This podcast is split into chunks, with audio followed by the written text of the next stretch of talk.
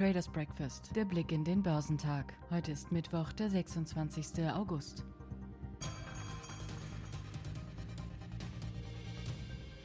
Die Aktien im asiatisch-pazifischen Raum waren im Handel am Mittwochnachmittag niedriger. Chinesische Festlandaktien fielen bis zum Nachmittag, wobei der Shanghai Composite um etwa 1,1 Prozent verlor, während der Shenzhen Component um 1,515 Prozent nachgab. Der Hongkonger Hang Seng Index fiel um 0,21 Prozent. In Japan war der Nikkei um 0,18 Prozent niedriger, während der Topix um 0,21 Prozent nachgab. Der südkoreanische Kospi sank um 0,24 Prozent. An den New Yorker Börsen haben die großen Indizes am Dienstag mehrheitlich im Plus geschlossen. Leicht positiven Signalen in den US-chinesischen Handelsgesprächen stand eine trübe Stimmung unter US-Verbrauchern gegenüber. Im Dow Jones standen Indexveränderungen im Fokus, die belasteten. Der Leitindex verlor 0,21 Prozent. Der S&P erreichte kurz vor dem Schluss abermals eine Bestmarke. Ins Ziel ging er mit plus 0,36 Prozent. Der Nasdaq verbuchte einen Zuwachs von 0,82 Prozent und blieb damit nur knapp unter seinem Rekord vom Vortag. Ende August wird der Aktiensplit des Indexmitglieds Apple wirksam. Weil dadurch die Gewichtung des iPhone-Herstellers im Leitindex sinkt, muss ein anderer Tech-Wert die Lücke schließen. Deshalb wird der Softwarehersteller und SAP-Rivale Salesforce, der zudem nach Handelsschluss Geschäftszahlen vorgelegt hat, den Platz des Ölkonzerns ExxonMobil einnehmen. Weichen müssen auch der Pharmakonzern Pfizer und der erst vor kurzem durch eine Fusion entstandene Rüstungs- und Luftfahrtkonzern Raytheon Technologies. Nachrücker sind der Biotech-Konzern Amgen und der Mischkonzern Honeywell. Während die Indexaufsteiger deutlich zulegten, mit teils mehr als 5% im Fall von Amgen, ging es für die Absteiger klar nach unten. ExxonMobil verloren am Dow-Ende mehr als 3%. Nach den Vortagesrekorden der großen Techstars erreichten am Dienstag auch die Papiere von Facebook ein historisches Hoch. Zum Handelsschluss gewannen sie rund 3,5 Prozent. Der Elektronikeinzelhändler Best Buy überzeugte mit dem Umsatz für das zweite Quartal, enttäuschte aber mit Hinweisen auf die Erlösentwicklung im laufenden dritten. Die Aktien sackten um gut 4 Prozent ab. Unter Druck standen zudem Tiffany mit einem Abschlag von fast 4 Prozent. In Europa haben am Dienstag die wichtigsten Börsenindizes ihre Gewinne zum Handelsschluss abgegeben. Eine schwächere Wall Street war mal wieder der Spielverderber. Der Eurostox ging mit minus 0,06 Prozent ins Ziel. Über weite Strecken hatte er im Plus notiert, auch weil es positive Signale aus den USA und China über die Fortsetzung ihres gemeinsamen Handelsabkommens gegeben hatte.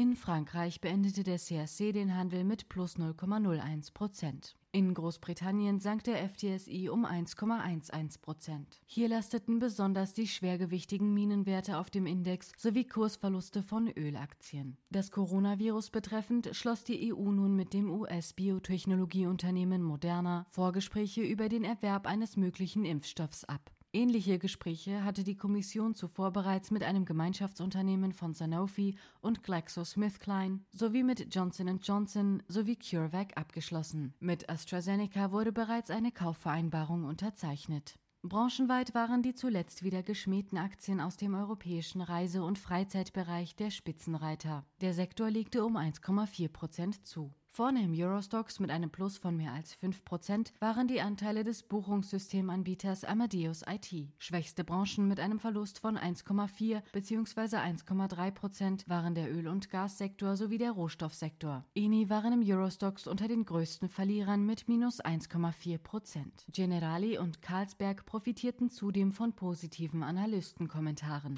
Nach einem schwungvollen Start sind die Anleger am deutschen Aktienmarkt am Dienstag im Verlauf immer mutloser geworden. Zur Schlussaktion rutschte der DAX dann auch noch ins Minus. Er endete 0,04 Prozent tiefer. Experten verwiesen zur Begründung auf den aktuell tonangebenden Dow Jones, der nach solidem Start in die Verlustzone abgerutscht war. Bis zum Handelsstart in den USA gesellten sich an den Börsen von Frankfurt bis Paris zu den Hoffnungen auf medizinische Erfolge im Kampf gegen das Coronavirus noch vage Entspannung Warnungssignale im US-chinesischen Handelskonflikt. Allerdings verließ die Anleger dann der Mut, als es an den New Yorker Börsen nicht mehr weiterhalf, dass Peking und Washington an den vor mehr als einem halben Jahr getroffenen Abkommen über die erste Phase zur Lösung ihres Handelsstreits festhalten.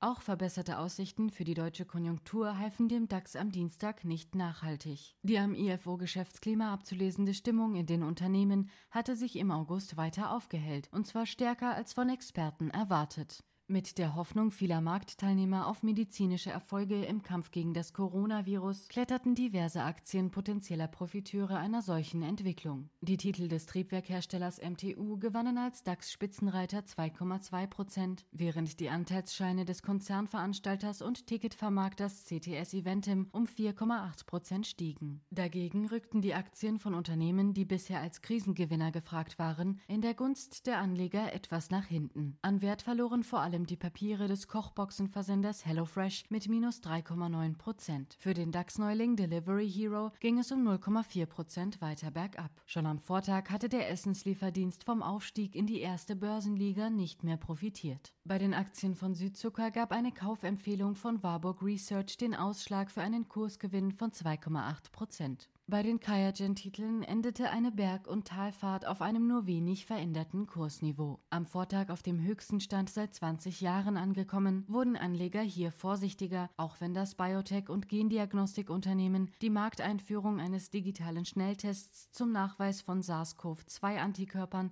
bekannt gegeben hatte. Für den Euro wurden zuletzt 1,1817 US-Dollar gezahlt. Die Europäische Zentralbank hatte den Referenzkurs zwischenzeitlich auf 1,1814 Dollar festgesetzt. Der Dollar kostete damit 0,8465 Euro. Der Dow wird vermutlich um circa 90 Punkte niedriger in den heutigen Handelstag starten. Der Eurostox bleibt wahrscheinlich beinahe unverändert. Der DAX tut es dem Eurostox zu Handelsbeginn gleich. Geschäftszahlen kommen an diesem Mittwoch von Around Town, Encarvis, Vienna Insurance, NetApp, der Royal Bank of Canada und Tiffany.